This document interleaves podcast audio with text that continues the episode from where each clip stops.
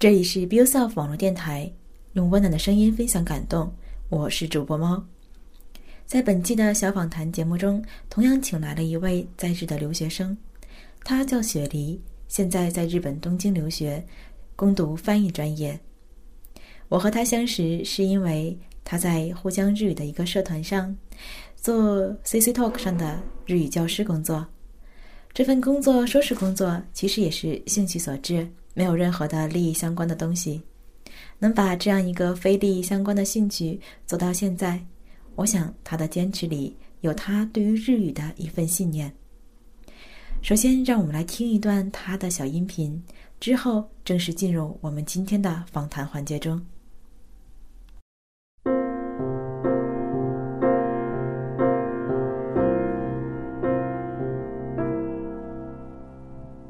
こんにちは、カンチ。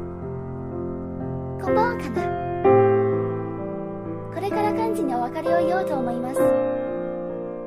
ちょっと悲しいけどでも悲しいだけでもありません。いずれにしても幹事と同じ季節に同じ道を歩けたことを愛してやみません。幹事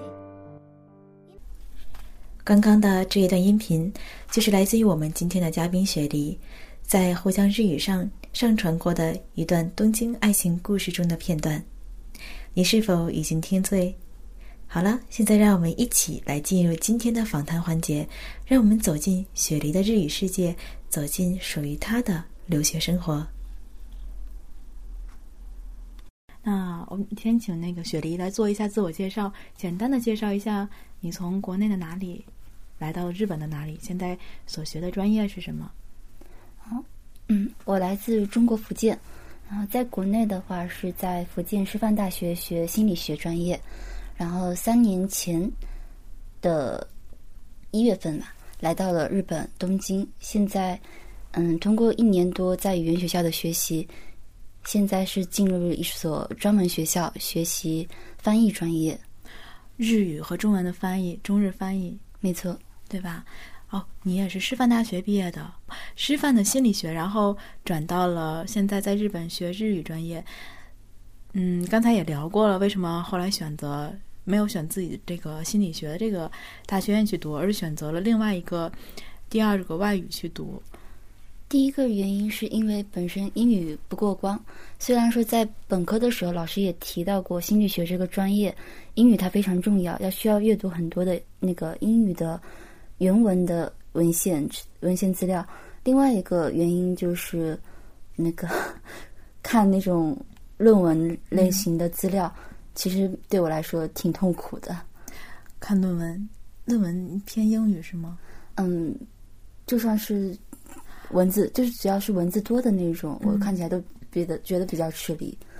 啊，可不可以理解成你当时选心理学专业的时候，和你后来学的心理学，你觉得不是？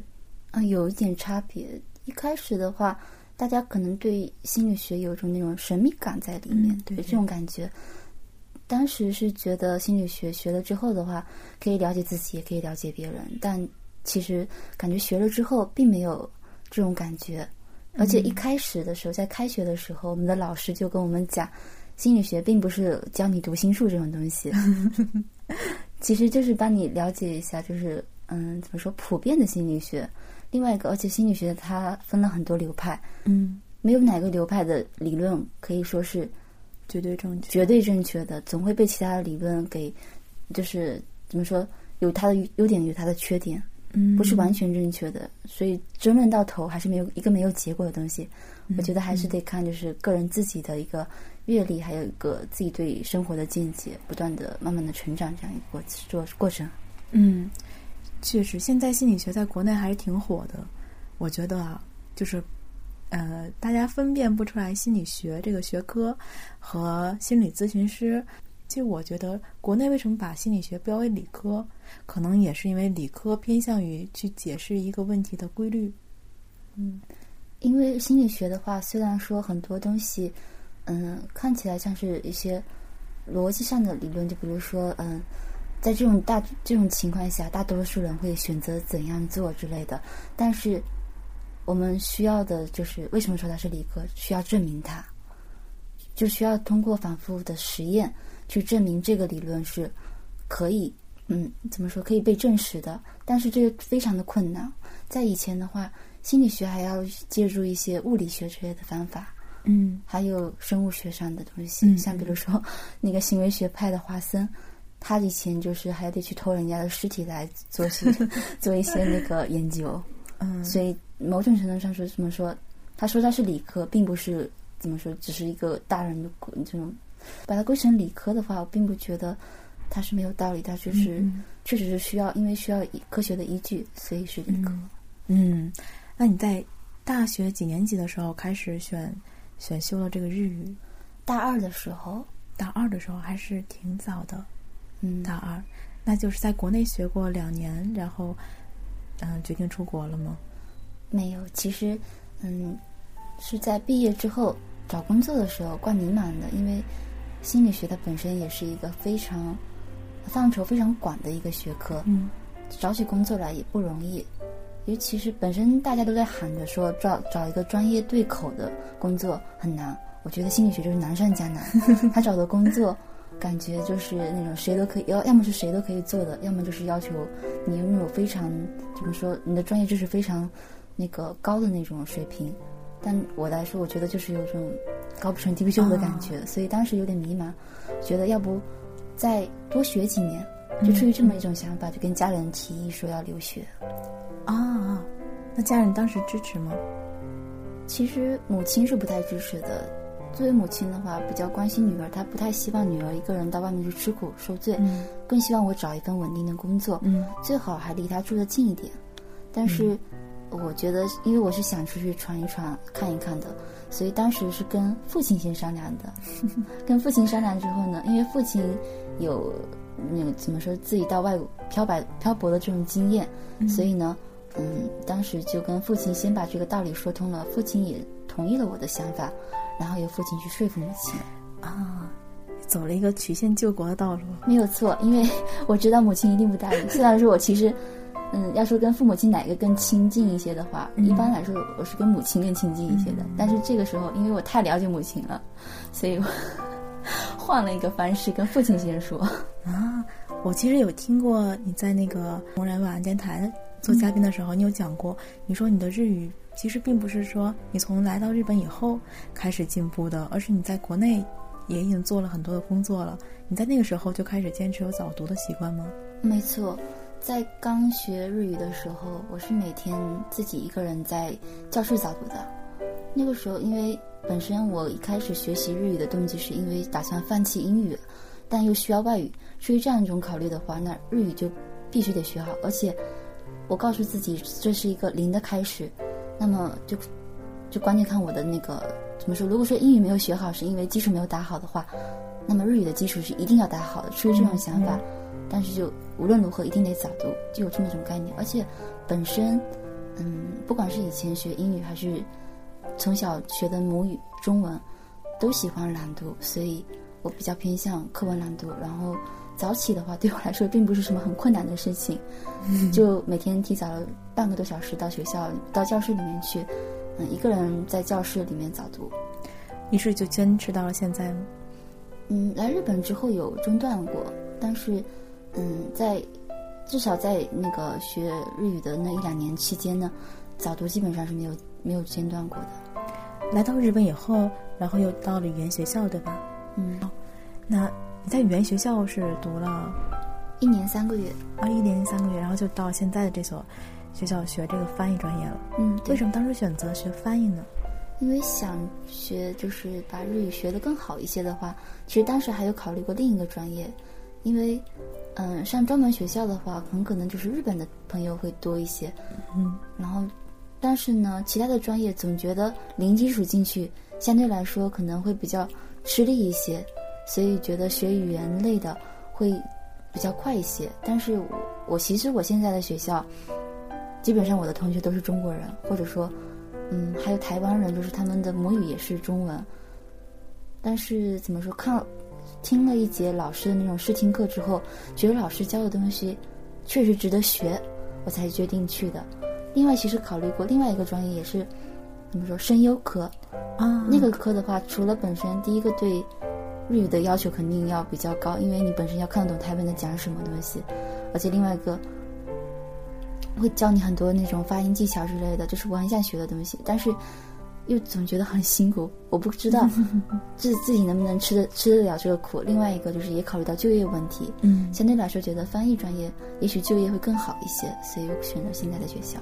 啊，我觉得在你有的时候你在 CC Talk 上面讲课的时候，嗯，你讲到了一些翻译技巧什么的，大概就是受你现在老师影响也挺大的吧？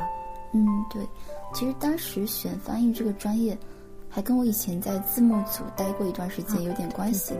因因为我当时学日语的时候，嗯，学完之后没地方用，在网上的时候做字幕组，而且我不是从翻译做起的，而是一进去直接做校对。校对的时候接到的那种稿子，基本上都是翻译写好，但是多少都有点问题。那个，尤其是通过看到别人的上面的翻译错误，我会用自己的语感去理解它。其实我可能不是日语最好的那个，但是，嗯，整篇看下来之后，我会发现就是它的中中文会有一些不自然的地方，去修改人家的错误的时候，同时也渐渐的学到了一点翻译的技巧。因为我觉得感觉我入学了之后，一年级的那种初级的翻译课程，相对来说对我来说特别容易吸收，因为我本身好像就会了的感觉。嗯所以当时觉得翻译这个专业还是值得学的，而且本身我之前在字幕组的时候，通过翻译这个工作已经得到了一些乐趣，所以呢，想继续再把这种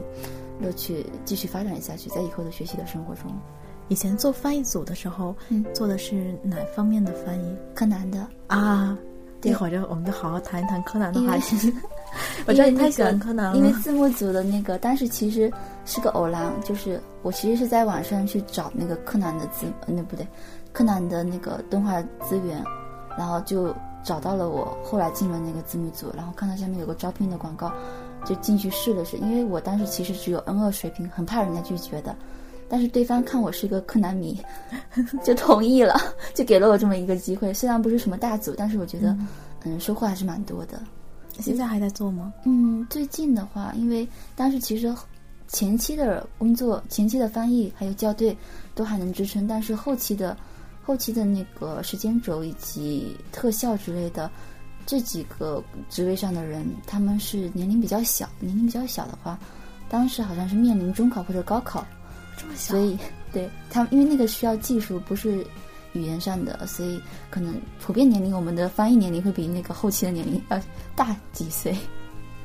嗯，而且那个他们，他们好像那个时候当时比较忙，所以也不好勉强他们那个放弃学业，所以暂停了。然后现在是在那个另外一个字幕组，去年到今年，应该说前年到去年，接了一部那个《美少女战士》的新版，做了一年。啊追字典。对，那也就是说，以前如果我看到一些柯南，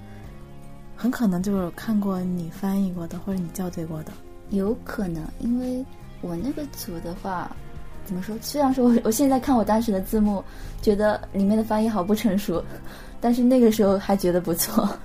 哎，挺挺神奇的。嗯翻的是他那些新剧还是那个剧场版的？嗯，当时是基本上是就是因为跟着组做的话，就是他每个星期六更新，星期六晚上就翻译，然后就差不多星期天下午出成品这个样子。这么快？快的话是这样，后面后面如果后面当后期比较忙的时候，也没有办法，所以我们反而就选择慢慢的做字幕，嗯然后然后后期的话，只要他有空的话，随时可以做，因为其实网上有一些字幕组，它的速度是非常的快，你再快都赶不上他的感觉。嗯，你觉得做这个字幕的校对也好啊，还是做这个翻译也好，嗯是不是对你后来的日语学习帮助都非常大？对，我觉得是有帮助的。一开始觉得可能只是听力上，比如说，嗯，就因为我是我们那个字幕组，它的那个资源是可以直接拿到那个日语字幕的，但是我同时我在校对的时候是比对着动画，然后再看着那个日语字幕，再看着中文字幕，嗯，看这三样东西的时候，很多东西就是耳朵、听觉跟视觉都受到那种日语的刺激。然后并且在学习当中，就是有的时候翻译的时候，有些稿子上的那些词并不是我认识的，我还为了他去再查一下。另外，他柯南其实他不是每一段都每一集都有个推理的过程嘛？嗯你翻译的虽然说你可能每句话都翻译对了，但是整句话整段话也没有逻辑，还得需要自己去再去那个花一点功夫去做，所以感觉学习还是蛮学得到了蛮多东西的。一个小小的这种动画片的这种翻译的感觉，但是能学到的东西不比一个课本要少，嗯，有没有这种感觉？有这种感觉，有的时候，嗯，而且他给你的这种词汇量的刺激，不是你一本书能够给你。一本书的话，大家都能学习得到，但是他这个每一集会，它是新翻，新翻的话，每一集会出来什么东西，自连自己本人都不知道，嗯也不知道什么东西，就是通过你做的时候，尤其是你用心做的时候，你会不小心记下来一些东西，也许你什么时候会再遇到，或者再用到。然后在现在的话，就是去年那下做字幕的时候，有的时候出来的一些句子什么的，发现就是学过跟没有，就是在学校里面学过跟没有学过的东西，你如果说在做字幕的时候，有的时候它会出现，出现那些词的时候，你可以第一时间反应出来，听做起那个字幕的效率也会提高很多。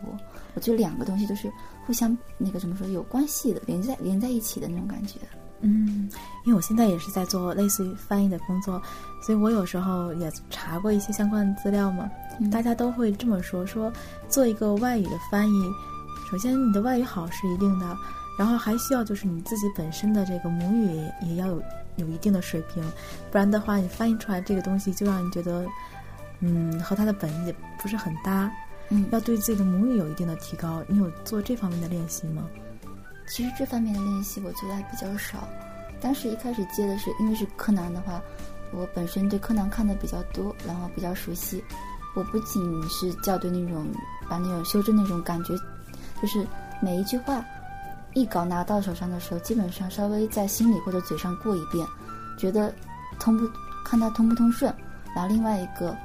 我觉得，比如说，我觉得柯南他讲话不应该是这个语气的，然后那个毛利大叔他讲话不是那样的。我有的时候会用自己对那个人物的理解去修改那些稿子。嗯，一个专业柯南迷的那种形象就立刻在我脑海中浮现出来了。为什么这么喜欢柯南呢？因为高中呃初中的时候吧，那个时候，嗯，可能是叛逆期。叛逆期的话，其实说实话我没做什么，没做什么叛逆的事情，但是心情不太好。但那个时候看动画的话，嗯，会怎么说？看动画的话会比较排遣我心里的郁闷。然后另外一个柯南本身觉得这个设定当时对我来说挺新颖的。另外一个，他每一集感觉那个，因为当时在早前的柯南它的 TV 版里面，它的那个原作比较多，相对于 TV 的那个原创的会情节会多一些，感觉比较有质量，看起来也挺怎么说挺有意思的，而且能学到蛮多东西的。而且以前的柯南，尤其是前几年的，我刚开始看柯南那几集的那段时间的，嗯出来的那些推理都非常的精彩。哦，嗯，以前有真的蛮多比较精彩的那种推理在里面，所以那个本身我也挺有兴趣的。嗯哎，这是说到柯南的问题啊，我想，我觉得我有必要在这里面就是打断你一下，要不然我觉得就这个话题就就就完不了了。